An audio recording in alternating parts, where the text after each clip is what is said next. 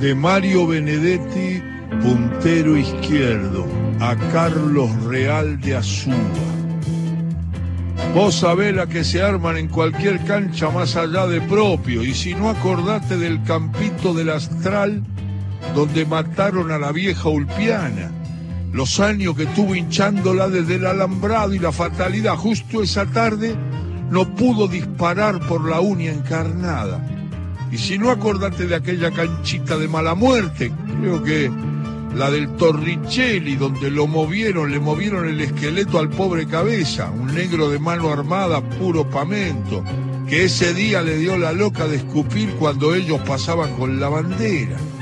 Y si no acordate de los menores de Cuchilla Grande, que mandaron al nosocomio al BAC del Catamarca, todo porque le habían hecho al capitán de ellos la mejor jugada recia de la tarde. No es que, no, no, no es que me, me, arrepienta, ¿sabes? De estar aquí en el hospital.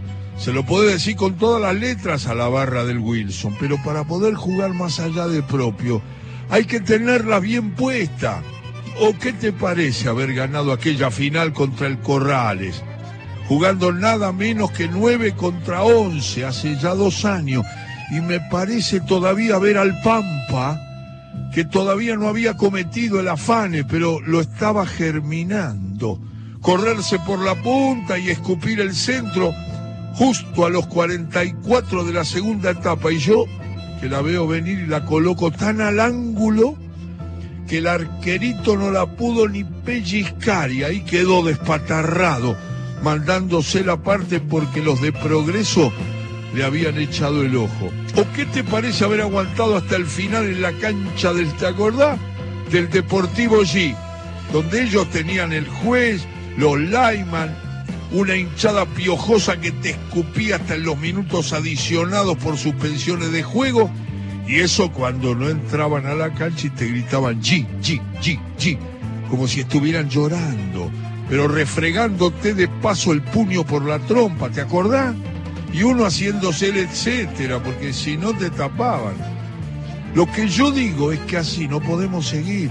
O somos amateur o somos profesional.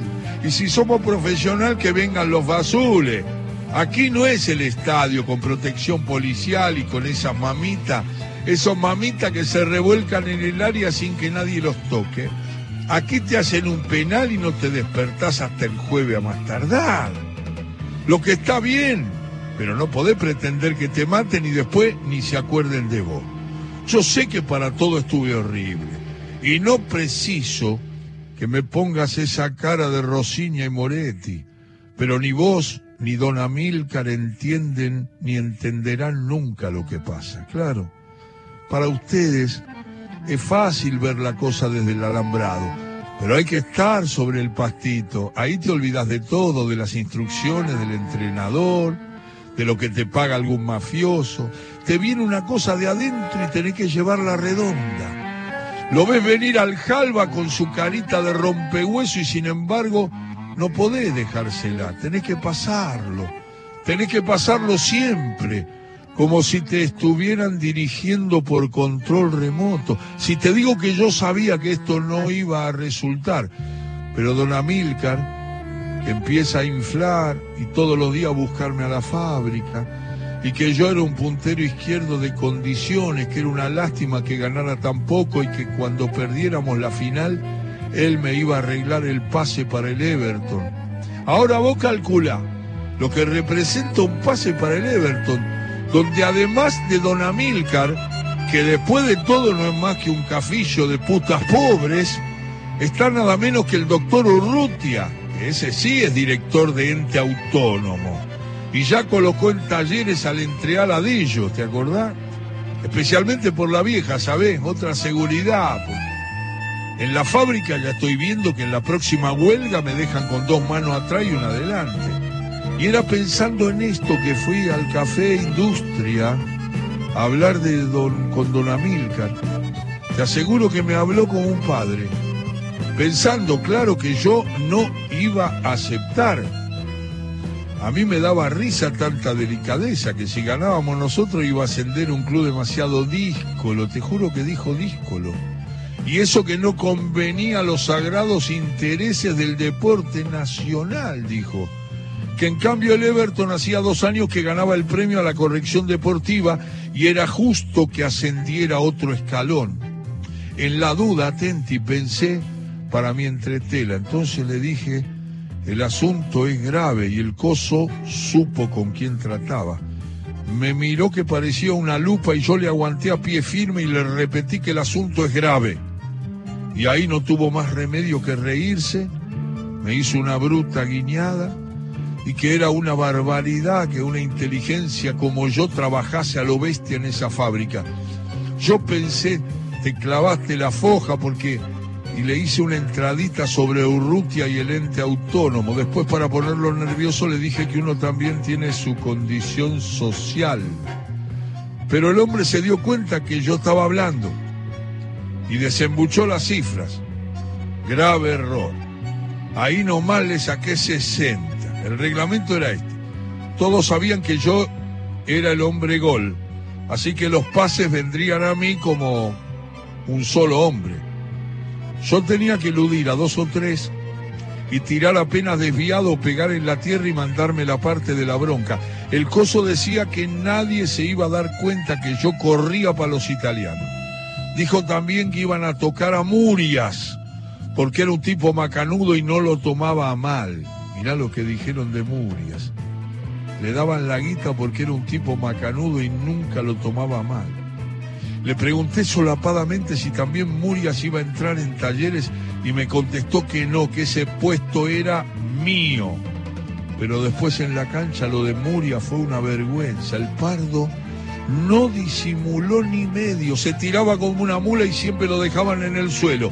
A los 28 minutos ya lo habían expulsado, porque en un scrimmage le dio al entreala de ellos un codazo en el hígado. Yo veía de lejos tirándose de palo a palo a Valverde, a nuestro arquero, que es de esos idiotas que rechazan muy pitucos cualquier oferta como la gente, y te juro por la vieja que es una amateur, porque hasta la mujer, que es una milonguita, le mete los cuernos en todos los sectores de la vida. Pero la cosa es que el mellado, Valverde, se rompía y se le tiraba los pies nada menos que a Bademian ese armenio con patada de burro que hace tres años casi mata de un tiro libre al arquero del Cardona. Y pasa que te contagiás y sentís algo adentro y empezás a eludir y seguís haciendo driblings en la línea del córner como cualquier mandrake. Y no puede ser que con dos hombres menos, porque al Tito también lo echaron, pero por bruto nos perdiéramos el ascenso. Dos o tres veces me la dejé quitar, pero sabes, me daba un dolor bárbaro porque el jalba que me marcaba era más malo que tomar agua sudando. Y los otros iban a pensar que yo había disminuido mi estándar de juego. Y allí el entrenador me ordenó que jugara atrasado para ayudar a la defensa. Y yo pensé que eso me venía perfecto porque jugando atrás ya no era el hombre gol y no se notaría tanto si tiraba como la mona.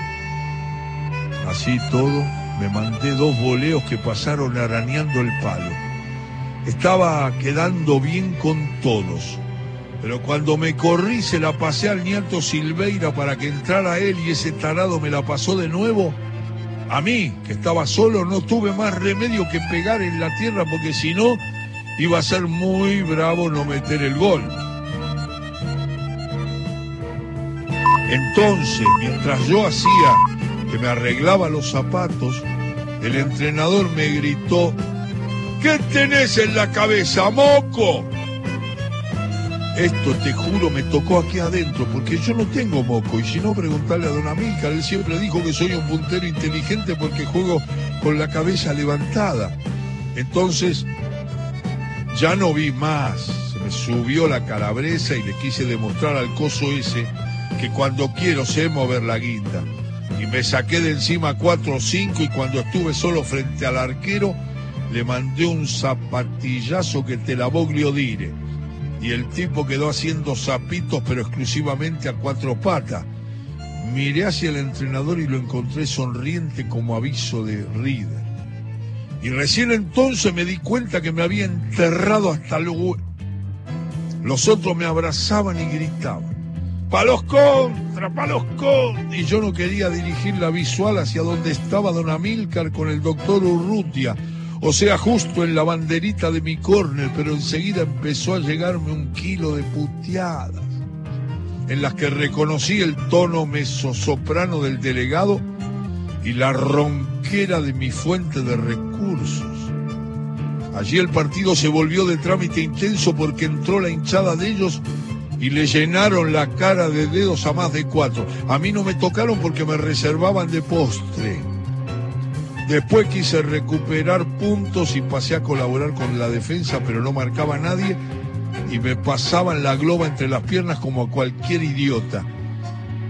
Pero Valverde estaba en su día y sacaba al córner tiros imposibles. Una vuelta se la chingué con efecto y todo y esa bestia la bajó con una sola mano. Miré a don Amílcar y al delegado a ver si se daba cuenta que contra el destino no se puede. Pero don Amílcar ya no estaba. Y el doctor Irritia se. El, el doctor Urrutia ya seguía moviendo los labios como un bagre. Ahí nomás terminó 1 a 0. Y los muchachos me llevaron en andas porque había hecho el gol de la victoria. Y además iba a la cabeza en la tabla de goleadores. Los periodistas escribieron que mi gol, ese magnífico puntillazo, había dado el más rotundo mentiz a los infames rumores circulantes. Yo ni siquiera me di la ducha porque quería contarle a la vieja que ascendíamos a intermedia. Así que salí todo sudado con la camiseta que era un mar de lágrimas, en dirección al primer teléfono, pero allí nomás me agarraron del brazo y le di la cana a la bruta manaza de Don Amílcar. Te juro que creí que me iba a felicitar por el triunfo, pero está clavado que esos tipos no saben perderla. Todo el partido me la paso chingándola, tirando desviado, o sea, hipotecando mis prestigios, y eso no vale nada. Después me viene el sarampión y hago un gol de apuro, y eso sí está mal, pero ¿y lo otro? Para mí había cumplido con los 60 que le había sacado de anticipo, así que me hice el gallito y le pregunté con gran serenidad y altura si le había hablado al delegado sobre mi puesto en talleres. El coso ni mosqueó y casi sin mover los labios, porque estábamos entre la gente, me fue diciendo, podrido, mamarracho, tramposo, anda a joder a Gardel y otros apelativos que te omito por respeto a la enfermera que me cuida como una madre. Dimos vuelta una esquina y allí estaba el delegado. Yo, como un caballero, le pregunté por la señora y el tipo, como si nada, me dijo en otro orden la misma sarta de piropos e insultos, adicionando los de pata sucia, maricón y carajito. Yo pensé, la boca se te haga un lado pero la primera torta me la dio el piraña, apareciendo de golpe y porrazo como el ave fénix.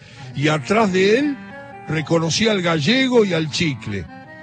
Todos mancha orejas de Urrutia, el cual en ningún momento se ensució las manos y solo mordía una boquilla muy pituca de esas de contrabando. La segunda piña me la dio el canilla, pero a partir de la tercera perdí el orden cronológico y me siguieron dando cuando quise hacerme una composición de lugar, ya estaba medio muerto. A mí me dejaron hecho una pulpa y con un solo ojo los vi alejarse por la sombra. Dios nos libre y se los guarde, pensé en cierta amargura y, flor de gusto a sangre. Miré a diestra y siniestra en busca de socorro, pero aquello era el desierto de Zárate. Tuve que arrastrarme más o menos hasta el bar de Seoane, donde el rengo me acomodó en el camión y me trajo como un solo hombre al hospital. Escuchame. Y acá me tenés. Te miro con este ojo, pero voy a ver si puedo abrir el otro. Difícil, dijo Caniete. La enfermera que me trata como el rey Faruk y que tiene como allá lo habrás mirado una bruta plataforma electoral Dice que tengo para un semestre la, enfermera. Por ahora no está mal, porque ella me sube a UPA para lavarme ciertas cosas y yo voy disfrutando con vistas al futuro. Pero la cosa va a ser después. El periodo de pase ya se acaba. Sintetizando, estoy colgado. En la fábrica ya le dijeron a la vieja que ni sueñe que me vayan a esperar. Así que no tendré más remedio que bajar el cogote y apersonarme con ese chitrulo de Urrutia a ver si me da el puesto de talleres como me había prometido. Qué cuento bárbaro. Mario Benedetti, de Uruguay. Lo escribió en 1954. Ya había escrito algunas cosas en el 45 Horacio Quiroga de fútbol.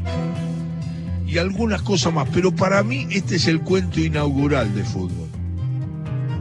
En 1954 Mario Benedetti escribió y se lo dedico a toda la gente que nos acompaña todos los sábados a la tarde por Radio Nacional, dedicado a un jugador, Carlos Real de Azúa. El cuento de Benedetti se llama Puntero Izquierdo.